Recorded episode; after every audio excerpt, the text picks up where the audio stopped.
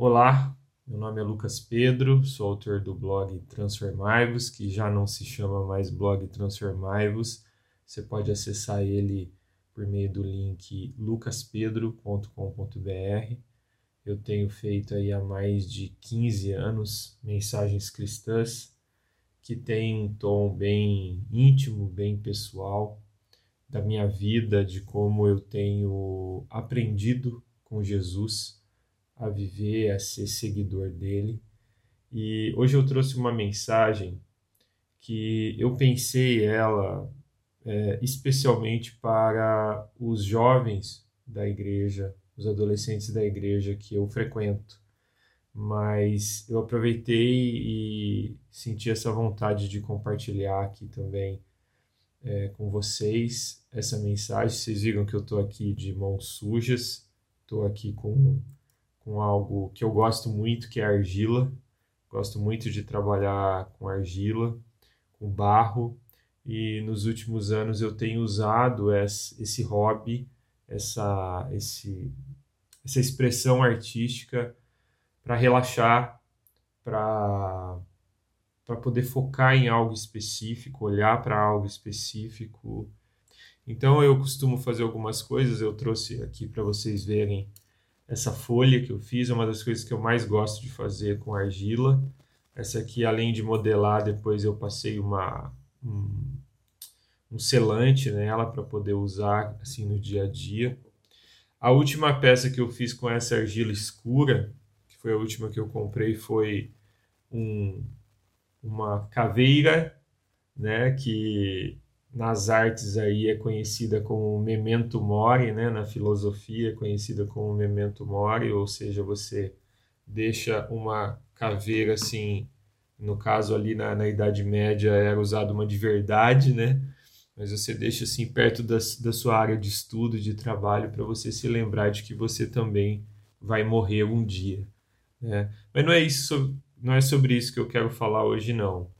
É, hoje é, eu quero trazer uma mensagem que tem a ver com barro, que tem a ver com argila que está na palavra de Deus.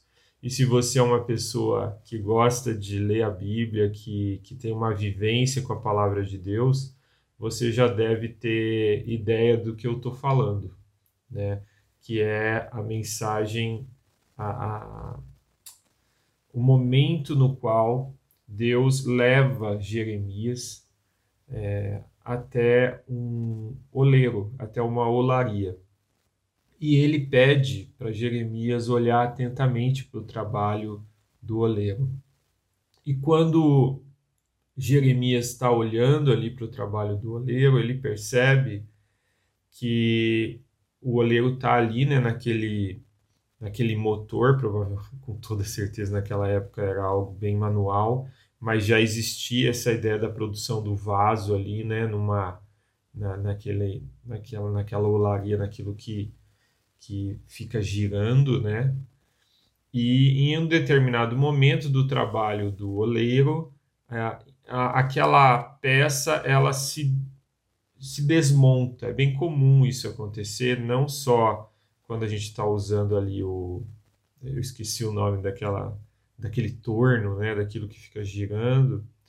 É, mas quando a gente está trabalhando com argila no modo manual, assim, ó, por exemplo, eu estou começando aqui a fazer uma folha, é, é muito comum que a, em algum momento a argila, por exemplo, quebre, ela quebra, né? E aí o que, que você tem que fazer? Você tem que amassar, não tem o que fazer, na verdade, não tem é, é, difícil você pensar em emenda, porque se você pensar em fazer uma emenda ali onde quebrou, você vai deixar sua peça muito fraca, muito frágil.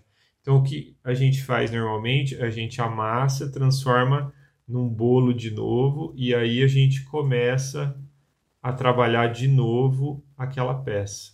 Aquela peça está nas nossas mãos.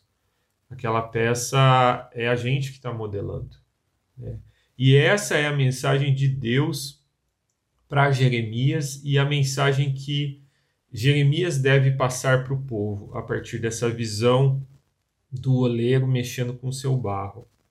Deus coloca para Jeremias que o povo né, o povo ali é, de, que é dele, é, está nas mãos dele e ele pode fazer o que ele quiser com esse povo.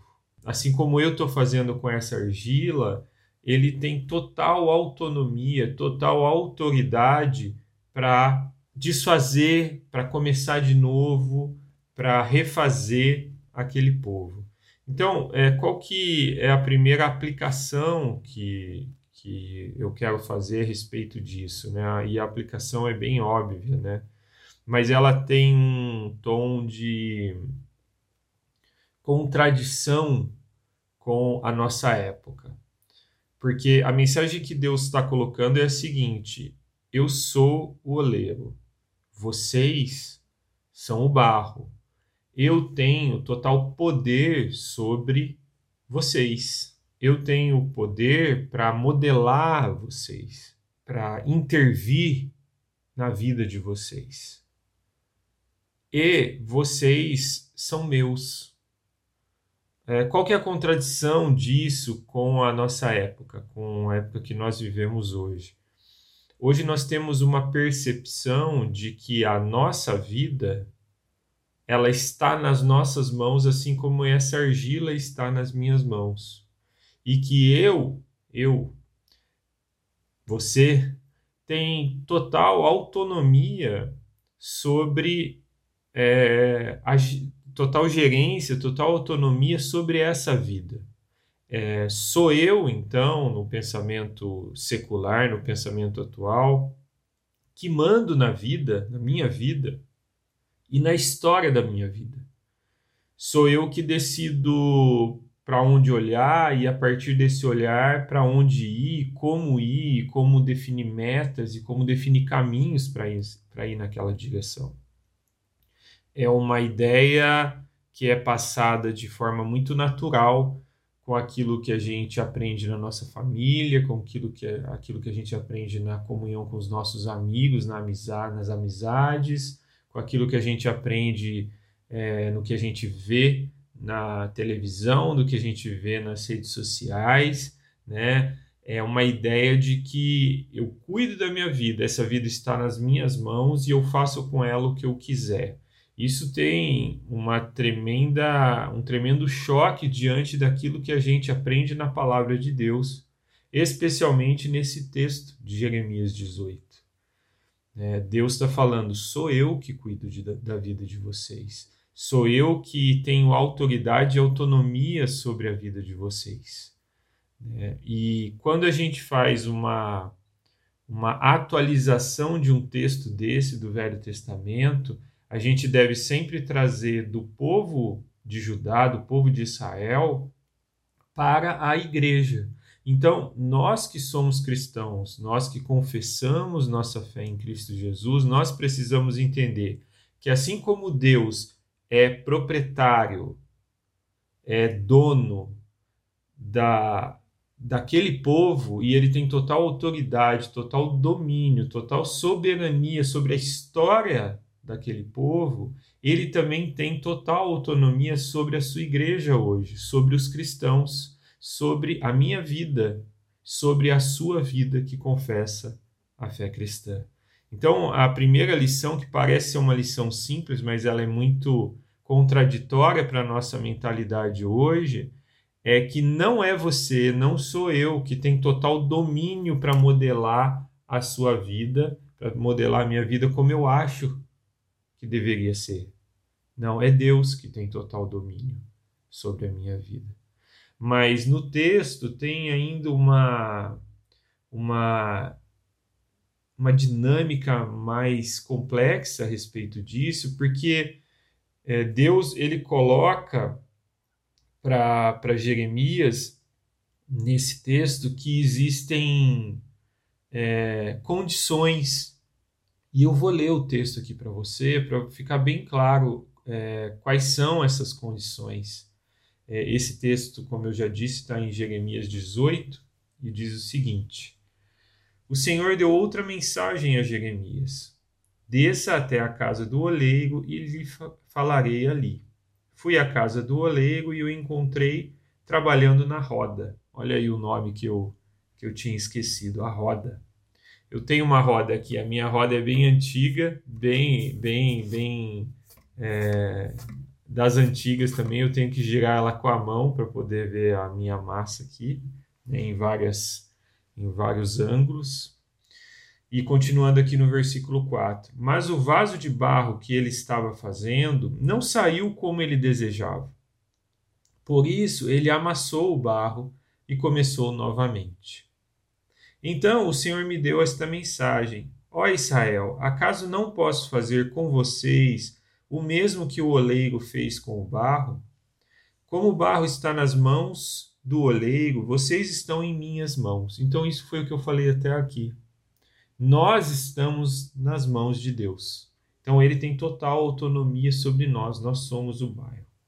O barro. Se eu anunciar que uma nação ou reino será arrancado, derrubado e destruído, mas essa nação abandonar seus maus caminhos, não a destruirei como havia planejado. Então, o que Deus está falando aqui? Que se ele anunciar uma nação, no caso aqui a nação de Israel, que ele vai destruir, essa nação, que ele vai remodelar, que ele vai começar do zero. Mas essa nação se arrepender, ele não vai fazer, ele não vai precisar fazer essa esse amassamento, essa destruição, essa essa reformatação, ele não vai precisar fazer, certo? E se eu anunciar que plantarei e edificarei uma nação ou reino, ou seja, que ele vai fazer é, aquilo ser construído, aquilo ser levantado. Mas essa nação praticar o mal e não quiser me obedecer, não a abençoarei como havia declarado. E aí no, no 11 ele diz: Portanto, Jeremias, vá e proclame a todo o povo de Judá e aos habitantes de Israel e aos habitantes de Jerusalém. Assim diz o Senhor. E aí ele começa uma, uma, uma palavra mais é, explícita a, res, a respeito do que ele pretende fazer. Então, existe aqui uma, uma, um relacionamento, existe, existem aqui condições nessa palavra do oleigo a respeito do barro. E, e, a condição é o seguinte: pode ser que ele planeje em algum momento começar do zero o trabalho na nossa vida. E é, para continuar nessa metáfora, eu posso dizer que quando a gente está trabalhando na massa e por algum momento ela se parte e a gente precisa começar do zero, na metáfora, isso muitas vezes significa na nossa vida, na prática, um momento de sofrimento na nossa vida, um momento de dificuldade na nossa vida. É, e Deus aqui ele está colocando que se este barro agradar a Deus em sua conduta, ele não precisa fazer isso. Ele não precisa é, trazer algum tipo de sofrimento e desconforto para recomeçar essa peça. Por quê? Porque esse povo está agradando a Deus, está caminhando conforme os decretos e os mandamentos de Deus.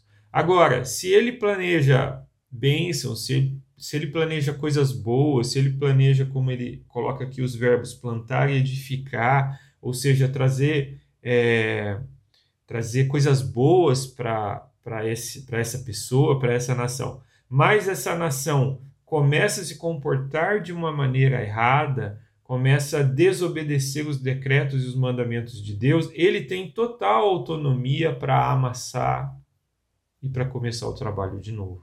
Então, aqui com esse pequeno, com essa pequena imagem que Deus traz para o pro profeta Jeremias, a gente com, consegue aprender algumas lições muito importantes sobre a nossa vida com Deus. Primeiro, nós não somos propriedade nossa. A nossa vida, a nossa história, por mais que a gente pense que está em nossas mãos, não está em nossas mãos. Nós que somos filhos de Deus, cristãos que seguimos a Cristo Jesus, nós estamos nas mãos de Deus, nós somos propriedade de Deus.